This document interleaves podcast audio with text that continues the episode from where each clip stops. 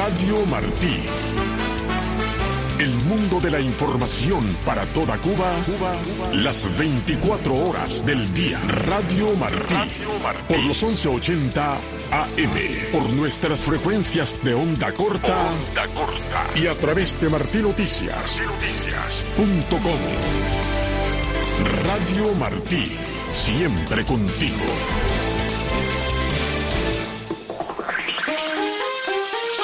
Informa Martín Noticias.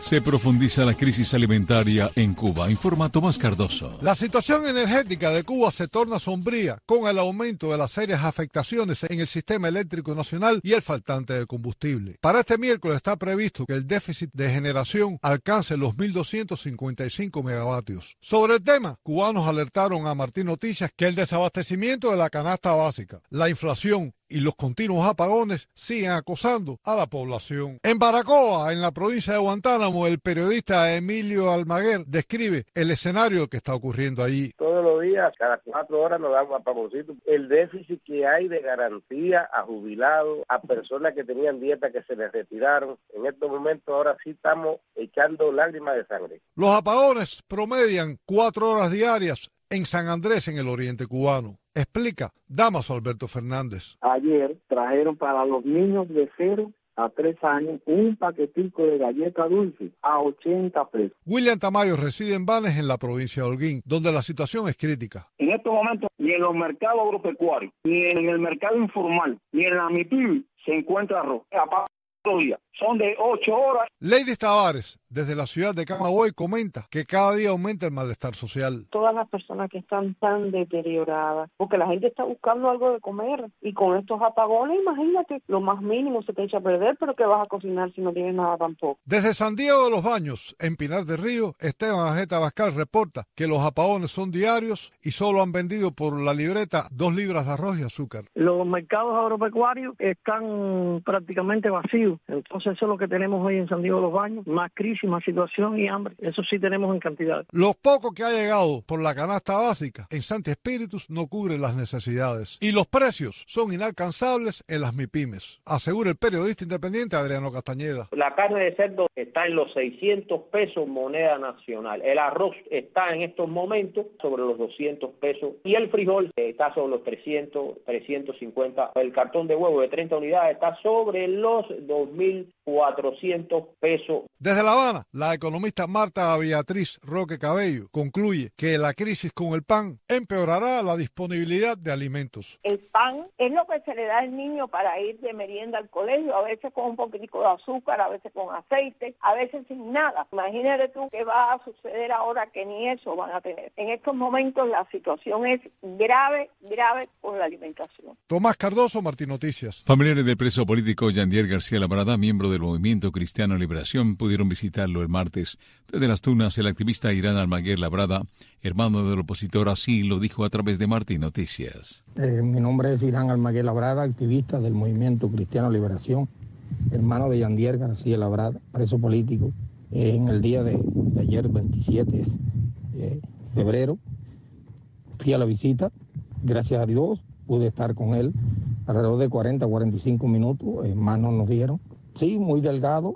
Eh, las prisiones en Cuba, eh, la prisión gigante que es nuestro país, las personas andan como zombies, pues eh, entre cuatro paredes, figúrense cómo puede estar Estados Unidos mantiene su optimismo en cuanto a la posibilidad de alcanzar un cese temporal de las hostilidades entre Israel y el grupo Hamas en la franja de Gaza. Judith Martín Rodríguez amplía. Desde el gobierno del presidente Joe Biden insisten en la posibilidad de alcanzar una tregua entre Israel y Hamas tan pronto como a finales de esta semana. El acuerdo, entre otras medidas, implicaría la liberación de unos 40 rehenes en manos de la milicia islamista a cambio de la entrega de unos 400 presos palestinos retenidos en suelo israelí. Sin embargo, y pese al optimismo de Washington en estos momentos, la última palabra la tiene Hamas. La milicia milicia considera una propuesta que fue negociada entre Israel y mediadores internacionales para ese esperado alto el fuego que pondría fin a los combates durante al menos 40 días. Desde el Departamento estadounidense de Estado, el portavoz Matthew Miller ofreció detalles. Uh, Nuestro objetivo es lograr un acuerdo para alcanzar una pausa humanitaria y la liberación de rehenes lo antes posible. Sin duda, daríamos la bienvenida a un acuerdo este fin de semana. Los funcionarios estadounidenses del gobierno continúan comprometidos con esta cuestión. Creemos que es posible llevar este acuerdo a la meta. Pero en última instancia, parte de esto se reduce a Hamas y si Hamas está dispuesto a aceptar un acuerdo que proporcionaría beneficios significativos al pueblo palestino que dicen representar. Y estamos pendientes de lo que sucede esta semana en Qatar, donde efectivamente delegaciones de Hamas y del gobierno judío tratan de resolver sus diferencias con respecto al documento. Judith Martín Rodríguez, Voz de América. Asistencia técnica Efraín García, voz informativa Ricardo Espinosa en Martín Noticias. Venezuela, hoy. Un análisis profundo sobre la situación actual que vive el pueblo venezolano. Venezuela, hoy. Conducido por Alejandro Marcano Santelli. Hola, ¿qué tal amigos? Gracias por estar nuevamente con nosotros en este espacio a nombre del equipo que lo realiza, Tony Simons en los controles técnicos, Alejandro Sayas Bazán en la producción del espacio y este servidor Alejandro Marcano Santelli. Vamos a comenzar de inmediato. Hoy tengo de invitado eh, principal a Juan Leguede, empresario chileno, está en Chile precisamente, pero con familia y vivió mucho tiempo como lo presento cada vez que tenemos el honor de tenerlo en este espacio en Venezuela. Pero hay una noticia de la que no hemos terminado de entender y que ha sido y ha generado probablemente una crisis política entre Chile y Venezuela. Eh, estamos hablando de la desaparición y lo reflejan ya los diarios tanto en Chile como en Venezuela. El diario La Razón, voy a leer un fragmento de cómo ha titulado hoy, cuando estamos haciendo esta entrevista, afirmó que el convenio firmado entre Chile, el gobierno de Boric y Venezuela abrió las puertas a inteligencia proveniente de Caracas para el secuestro del militar, eh, Ronald eh, Acuña. El medio sostuvo que el jefe de inteligencia venezolano habría pedido al subsecretario Monsalve colaborar en el rapto. Eh, dice Man Simonovich, experto en seguridad, que trabajó en el interinato con Juan Guaidó, que la inteligencia venezolana opera hace años en otros países. Pero, ¿quién mejor para decirnos desde Chile qué es lo que está pasando, porque aquellas imágenes que vimos entrando a funcionarios venezolanos en un país ajeno, a un hotel, secuestrar a una persona que está señalada, huyó de la cárcel venezolana, un preso político, eh, y pues lo sacan en interiores, lo desaparecen y hasta ahora no se sabe nada de ello. Juan, ¿qué nos cuentas? ¿Qué es lo que pasó con este caso y qué es lo que ustedes saben? ¿Qué tal, Alejandro? Encantado de estar en tu programa. Mira, en Chile hay, una gran confusión, hay un gran secretismo, eh, pero esto tiene un, contexto. Hace muchos años que se produjo una eh, inmigración de venezolanos a Chile, gente que ha huido de las garras de la dictadura venezolana, eh, en mi concepto, es la mejor inmigración que se ha producido en Chile desde, diría, desde el principio del siglo XX, porque llegó gente muy capacitada. Pasaron los años y eh, se ha producido una serie de eventos en Venezuela, y lo concreto es que el último tiempo, Alejandro, ha llegado eh, de Venezuela gente enviada por la dictadura, gente sacada de las cárceles, y nos han llenado de criminales, de sicarios y de terroristas. Eh, en gran parte, la gente que, participa en este tipo de actividades son venezolanos por la cantidad de gente que ha emigrado a Venezuela. Eh, naturalmente, no siempre tenemos que decir que no son los venezolanos, son criminales que tienen nacionalidad venezolana, que es muy diferente. En Chile también hay muchos criminales chilenos. Entonces, eh, sorprendió cuando el 18 de enero de este año fue eh, Manuel González, que es subsecretario del Interior, a Venezuela y eh, firmó un convenio con lo que allá se llama Ministerio del Poder Popular para Relaciones Interiores, con un señor que se llama José Humberto Ramírez Márquez. Y en este convenio eh, se eh, establece un, acuerdo entre las policías chilenas para intercambiar información. Bueno, si se tratara de, dos países normales, con democracia, con Estado de Derecho, esto sería algo habitual. El problema es que Chile, que tiene una democracia que está en peligro, que una feble democracia, se mete con, yo diría, una de las peores narcodictaduras que han existido en el planeta y se mete con un país, Venezuela, que tiene, eh, yo diría, el mejor servicio de inteligencia y de contrainteligencia que han heredado de los cubanos, ¿no? Entonces Chile, en este sentido, es bastante amateur. Los gobiernos políticos, desde la, del término de la, del gobierno cívico-militar de Pinochet, se encargaron de debilitar el sistema de inteligencia y contrainteligencia de las Fuerzas Armadas y todo lo que tenía Chile inteligencia. O sea, Chile en este momento no tiene un buen sistema de inteligencia. Y se fue Manuel González, que es médico, que es el subsecretario del Interior, a hablar al, a, la, a la cueva de, de los narcodictadores de, del continente, y yo creo que fue un grave error. Eh, no, eh, existe demasiada diferencia entre las capacidades políticas y eh, ideológicas y de inteligencia entre Chile y Venezuela. Eso por un lado. Ahora, se produjo hace una semana, esto fue el 18 de enero, el, finalmente hemos llegado a conocer el texto, que un texto bastante normal, si es que son dos países normales.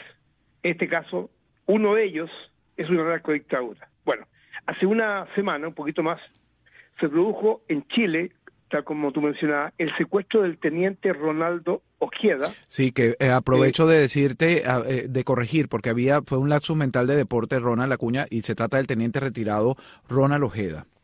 Exactamente, exactamente, que estuvo, que, que, que tuvo una cierta participación en alguna disidencia, ¿ya?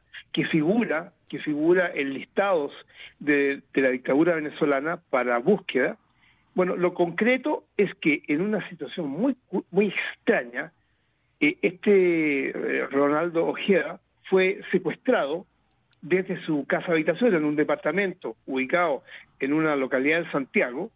Eh, a las 4 de la mañana llegaron unos tipos disfrazados de policías chilenos, una forma bien curiosa de operar porque entraron con, con una sierra eléctrica a romperle la puerta, lo sacaron en paños menores y hay un video en que Ronaldo Ojeda sale caminando, tomado por uno de estos eh, supuestos policías, y desde ese momento se pierde la pista y no se sabe nada. El gobierno chileno dice que se está investigando, y en Chile tenemos un problema grave, eh, Alejandro, que es que en este gobierno actual de Boric existen dos almas. Un alma que es la dominante, que es la hegemónica, que es el Partido Comunista chileno, que tiene tomado gran parte de todo el aparato político chileno y también de todo lo que corresponde al Ministerio de la Defensa que tiene que ver con las Fuerzas Armadas y las policías.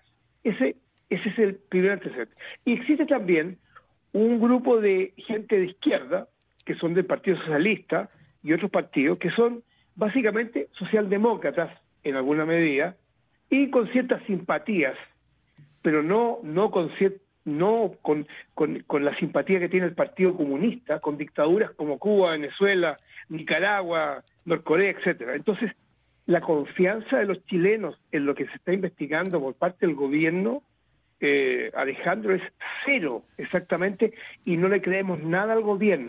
Todas las hipótesis están abiertas. Eh, es, lo, es lo peor. De hecho, la señora Omaira Moreno, la mamá de Ronald Ojeda, agradeció al gobierno de Gabriel Boric por su atención. No sabemos hasta dónde llegó esa atención, pero eh, le han prometido un despliegue en la investigación y ha compartido la señora Omaira su preocupación como familia reconoció la imposibilidad de viajar porque no tiene además documentos. Y este hombre, este teniente retirado, eh, opositor, que estuvo preso, lo quieren vincular con estos últimos arrestos del régimen venezolano, de una operación eh, de aparente magnicidio, como lo señala la misma dictadura venezolana, pues no se sabe dónde está. Le pregunto y le doy paso también y le doy las gracias nuevamente por acompañarnos en este espacio Venezuela hoy a Edgar Simón Rodríguez, abogado, para entender la lectura, porque si bien hemos escuchado, y sé que tú lo has hecho también, Edgar, a mm, Juan Leguede, empresario chileno, eh, aparentemente los que hacen este operativo, se dijo un primer momento que eran venezolanos, pero estaban con traje de la policía chilena. ¿Qué sabes tú como abogado? Como abogado? Yo sé que tú estás bien vinculado también con sectores de la oposición. ¿Qué, qué nos puedes ampliar de este tema? Bueno, Alejandro, ahí, este, digamos, hay un primer problema que es la, metodología que eh, usan en Chile con relación a este tipo de investigaciones de, total eh, secreto, ¿no? Eh, obviamente llama mucho la atención que estas personas que secuestraron al, al teniente eh, dejaron en el, en el en el carro sus uniformes, es decir, que obviamente entonces no pertenecían al organismo de seguridad eh, migratorio, que es lo que eh, los identificaba cuando hacen la operación, y queda entonces la, la, la, pregunta totalmente abierta, porque no hay una no hay una respuesta oficial al, a la investigación, eh, pero imagínate los, los antecedentes que hay. Un teniente que estuvo preso eh, en Ramo Verde, eh, que logró escapar en un momento de un traslado, tengo entendido, y eh, que estuvo eh, acusado por, por eh, temas de conspiración, como bueno, normalmente hace el régimen, que es importante decirlo, no solo con, con efectivos que, que en efecto puedan eh, llegar a estar en, en desacuerdo con cómo se están llevando las cosas dentro de la Fuerza Armada, sino también con gente totalmente inocente. Alejandro, eso, eso es algo que hay que decirlo al mundo. O sea, el régimen de Maduro no es que mete presos con objetividad, este, detienen a, a, personas que estén conspirando, sino a gente inocente que en su vida se les ha pasado por la cabeza conspirar, incluso a pesar de ser militares. ¿Y por qué lo hacen? Porque ellos quieren dar un mensaje al resto de la Fuerza Armada, decirles, eh, mira, ve este ejemplo, mira lo que te va a pasar si tú te pones a conspirar contra, contra Maduro. pues Entonces, ahí lo, lo, lo, lo, por supuesto vienen muchas dudas no porque si hubiese sido por ejemplo un, una operación este vía alerta roja de, Interpol este uno se pregunta por qué no van los funcionarios este de la, policía de Interpol en Chile a, a, hacer esa esa operación, ¿no? Este, todo de verdad que de muy misterioso. Y hay que recordar también que este tipo de hechos ha sucedido en otros países en otros momentos al, por ejemplo, al, al, al, al este, militar, este, no recuerdo el, el, rango exactamente, pero de mediano rango, eh, llamado Franklin eh, Caldera, en Venezuela eh, estuvo estuvo también este perseguido por el régimen y lo, lo agarraron en Colombia, pero ¿quién lo agarra? Lo agarra el Ejército de Liberación Nacional, el, la guerrilla del ELN, y se lo entrega a la DIGESIN. ¿Ok? Entonces, digamos, hay, hay, hay que tomar conciencia que el Foro de San Pablo tiene eh, toda una, una, es una organización que, colaboran entre ellos eh, y que tienen amplias posibilidades de, de, llegar a objetivos como ese en, en, otros países. Eh, también sucedió eh, en el caso en Panamá al bancario Eligio Cedeño, eh, caso por el cual fue preso la, la, la jueza Afiuni, lamentablemente, que fue violada y torturada, a él lo agarran en Panamá también en una operación de secuestro. Entonces, este, eh, luego, luego sale en, sale en libertad, pero Chávez ordena la, detención. En, en, además, en, creo que fue como en una especie de cadena televisiva, de una, una locución pública nacional en televisión en Venezuela, ordena eh, eh, que el Poder Judicial sentencia con la máxima pena a la jueza Fiuni. O sea, esto se ha visto en otras, en otras ocasiones, desde hace mucho tiempo, incluso desde la época de Chávez. Pero ahorita, eh, bueno, es preocupante, es preocupante y hay, hay muchos este, militares y civiles que son asilados políticos en otros países que ahora eh, no sienten ningún tipo de seguridad, sobre todo en estos países donde eh, hay eh, amigos aliados pues, sí, de, del aliados, amigos del, del régimen, correcto. Y, y, y, es preocupante, Juan Legüede. Estoy conversando con el empresario Juan Legüede y a quien están escuchando recientemente es Edgar Simón Rodríguez, abogado. Juan, en, desde Chile, ¿qué lectura tienes tú de esto que nos ha señalado eh, Edgar Simón?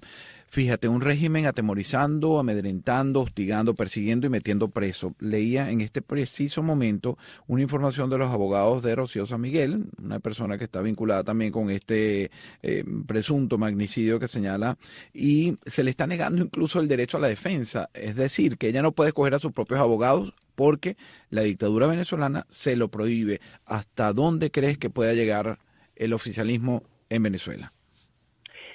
A ver, la dictadura eh, venezolana no tiene límites. O sea, ellos no respetan nada. Lo único que hacen es hacer ciertos acuerdos. Tienen, eh, digamos, asesorías de Rusia, de Irán, de China, de Norcorea. en fin, ellos, ellos están metidos con el eje del mal. Ellos son lo peor que puede haberle pasado a Venezuela. Ahora, en, e, y yo conozco bien el caso de Rocío San Miguel, una atrocidad jurídica, política, etcétera, ¿no? Eh, todo esto lo hace el gobierno, llamémosle gobierno, eh, la dictadura venezolana, para amedrentar no solamente internamente al pueblo, sino también a toda la diáspora venezolana, para que no hablen, para callarlos, para decirle, donde ustedes estén los van a ir a buscar. En este momento, dada la fragilidad de las democracias, y dado que eh, el gobierno de Estados Unidos le levantó toda, todas las restricciones a Venezuela en un momento para lograr las elecciones supuestamente libres. Bueno, ¿qué hizo el gobierno venezolano? Recibió a Alex Saab, ¿no es cierto? Recibió a los narcosobrinos de vuelta por la estupidez del gobierno de Biden y de inmediato empezó con las represalias.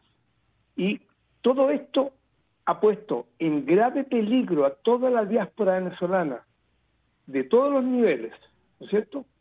Porque lo que el gobierno venezolano está diciendo y haciendo es ir a buscar a aquellos que realmente consideran como un peligro para la dictadura. Todos lo hacen Alejandro y Edgar, y le digo a Edgar que estoy 100% de acuerdo con todo lo que él expresó acá, todos lo hacen para conservar el poder en forma eterna. Ellos no quieren entregar el poder, no lo van a entregar por las elecciones y lo único que puede derribar a esta dictadura es una acción concertada de Occidente que signifique bloquearlos completamente y eventualmente, y eso sería lo que debería ser hecho ya, una fuerza de tarea que lo derrote militarmente, porque lo que hay en Venezuela es un pueblo invadido por un ejército enemigo, traidor, que son las Fuerzas Armadas venezolanas que están en manos de verdaderos desalmados y narcos que los consideran, algunos analistas y expertos lo consideran una gran organización criminal como tú la describes. Edgar, frente a este panorama, eh, María Corina Machado sigue visitando estados, sigue empeñada en conseguir unas elecciones libres y justas. Eh, la comunidad internacional, los que hablan, hay ya algunos que ni siquiera se refieren a Venezuela, pareciera que no les importara eh, o no está en su agenda, para, para ponerlo en mejores palabras, de, de, preocupaciones. ¿Qué aspira María Corina Machado al enfrentarse a este régimen con este poderío y este avanzar indetenible que, como lo describe el propio Juan Leguede, es única y exclusivamente para no entregar el poder y no lo van a entregar. Ayer Diosdado Cabello dijo que María Corina Machado no iba a ser nunca candidata presidencial. Bueno, Alejandro, que, lo que aspira María Corina, lo que aspiramos todos los venezolanos, eh, la, liberación del país. Este, y obviamente ellos, como buena dictadura que son, van a poner obstáculos en todos los caminos, en todos los escenarios, sea la vía que sea, van a poner obstáculos y van a luchar contra la oposición. Ahora, eh, obviamente, el, hay un escenario muy diferente que el que hubo en la época que estaba, por ejemplo, Chávez. Cuando estaba Chávez, el, país prácticamente estaba dividido en dos, picado en dos, en dos partes, ¿no? En dos, eh, los que estaban con Chávez y los que no estaban con Chávez, eh, y sabemos que a medida que fue pasando el tiempo, esa gente que apoyaba a Chávez se fue reduciendo, ¿ok? Pero eh, el nivel de destrucción, de, de pobreza y de hambre que ha pasado el pueblo venezolano, de persecución, de penuria, el exilio de los 8 millones que están afuera, eh, obviamente eh, tuvo un gran salto eh, exponencial desde que entró eh, Nicolás Maduro. Empezó desde Chávez, obviamente, pero los efectos de las políticas erráticas en materia económica que implementó Chávez explotaron sobre todo eh, ya en los años 2015, 2016, 2017, 2019 también un pico muy fuerte y el hambre sigue existiendo, o sea, sigue existiendo porque siguen saliendo la cantidad, toda esa cantidad de venezolanos. Entonces María Corina ha venido trabajando una, una, una fuerza política que obviamente ha este, eh, buscado desplazar otros obstáculos que se vinieron dando desde el 2019 y la meta es la liberación de del país, Alejandro. Obviamente eh, ellos van a hacer todo lo posible porque María Corina no no logre eh, llegar a, las elecciones, pero hay pero tú crees Edgar, te, perdona y ahí sí, hay estrategias para terminarte la idea, hay estrategias obviamente eh, que están eh, que maneja su equipo que va más allá del tema de que si a Diosdado Cabello permite o no permite o Maduro permite o no permite su inscripción como candidata pues. y, y, y, cosas que obviamente no, no se harán públicas porque este imagínate decirle que le llegue a oídos al régimen todo lo que se haga eh, jamás vamos a salir de ello no o sea eso es algo un principio básico en estrategia, ¿no? no y te este, quería te quería repreguntar antes de pasar con Juan es precisamente porque ya Juan ha, ha, esbozado un poco el panorama de cómo sería la salida con una organización militar internacional y entendiendo que se trata de una organización criminal. Te repregunto es María Corina Machado con esta ruta electoral puede voltear eh, eh, lo que está ocurriendo actualmente. Es que fíjate algo, Alejandro, este, em, mientras eh, eso por supuesto es un escenario, pero pero en, si no están las condiciones actualmente dadas para para lo que comenta eh, nuestro amigo, eh, obviamente no, no te vas a quedar de brazos cruzados mientras tanto y tienes que ir este, elevando ese nivel de, de fuerza ciudadana, tienes que ir comprometiendo a todos los sectores del país, porque mientras más gente tú sumas a esa causa, más posibilidades tienes de quebrar las bases de lo que queda de los, del poder que obviamente se sabe que es muy fuerte que tiene Maduro pero que lo tiene por la fuerza. Oh, entiendo, toda esa gente toda esa gente Alejandro que está en la fuerza armada en todos los niveles eh, y la, la mayoría de, a nivel de cantidad de números que conforman la fuerza armada son de los rangos medios para abajo y toda esa gente tiene familia. Y toda esa, y, y, y esas familias no están económicamente bien. Entonces este son parte del país y lo y lo otro que, que, no es, entendible es entendible la, la la y quiero pasar con perdóname que te interrumpa porque me queda un minuto y medio eh, Simón. Eh, pero está entendible las dos partes lo que dice Juan y lo que dices tú es pues prácticamente el deber ser. Ahora la realidad Juan le puede es que el régimen tiene todo el control tiene toda la fuerza. María Corina Machado está tratando de sumar sectores sectores que ya no están claramente identificados dónde están o quiénes están lo que sí sabemos que la mayoría padece pero entonces la película final mm, pudiera mostrar un escenario de perpetuidad del régimen y seguir empeorando las condiciones de aquel venezolano que, como lo decía Edgar, no quiere vivir y no quiere seguir en esta miseria. Sí, exactamente. Bueno, el mejor ejemplo lo tenemos en, la dictadura cubana, que lleva más de 65 años teniendo un pueblo secuestrado completo. Lo que hay en Venezuela, eh, Alejandro y, Edgar, es una organización criminal, crimen organizado, que tiene, es como una medusa, que controla todos los negocios ilícitos y está relacionado con muchos países que son eh, del tipo de Irán, ¿no es cierto?, de Rusia, que también tienen sus propios intereses, pero en el fondo, esta, esta, este, esta, esta organización criminal que se ha apoderado del Estado de, Venezuela no son políticos, son criminales y deben ser tratados como criminales, no como políticos. Por eso que hemos hablado de que esto finalmente, dado que eh, eh, dado que esta serpiente cubana venezolana, porque la, la, ideología y la, la inteligencia la ponen los cubanos, lo, más fuerte, y la fuerza lo tienen los, la fuerza la ponen los venezolanos. Eso tiene que ser enfrentado como un cáncer para todo el continente y para todo Occidente. Y el cáncer hay que extirparlo para que volvamos a tener sociedades sanas, porque lo que ha hecho Cuba-Venezuela ha producido una metástasis de violencia, de maldad y de pobreza el continente. Sí, que, que se cuenta en vidas, además. Muchísimas gracias a Juan Legüede, empresario chileno. Lo tendremos también en parte del panel para el programa de televisión para este viernes, hablando también de este tema. Gracias a um, todo el equipo que hace posible este espacio y en particular a ustedes que nos escuchan. Soy Alejandro Marcano Santel. Les pido hasta una próxima oportunidad. Gracias también a Edgar Simón.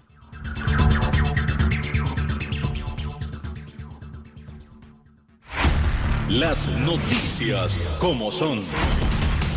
Una mirada a los hechos que son noticia. En Cuba y en el mundo. Las noticias como son con Amado Gil, José Luis Ramos y con la participación de periodistas, analistas y protagonistas de la noticia dentro y fuera de Cuba.